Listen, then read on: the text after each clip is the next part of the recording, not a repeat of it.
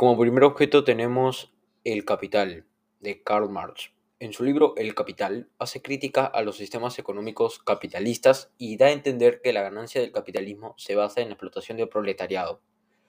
Las ideas de, que da Marx en este libro son interesantes, pero esta conclusión es un error, ya que Marx consideraba que el trabajo era la única fuente de valor y no sabía que el capitalismo no funciona por la explotación de los trabajadores, sino por el constante progreso tecnológico.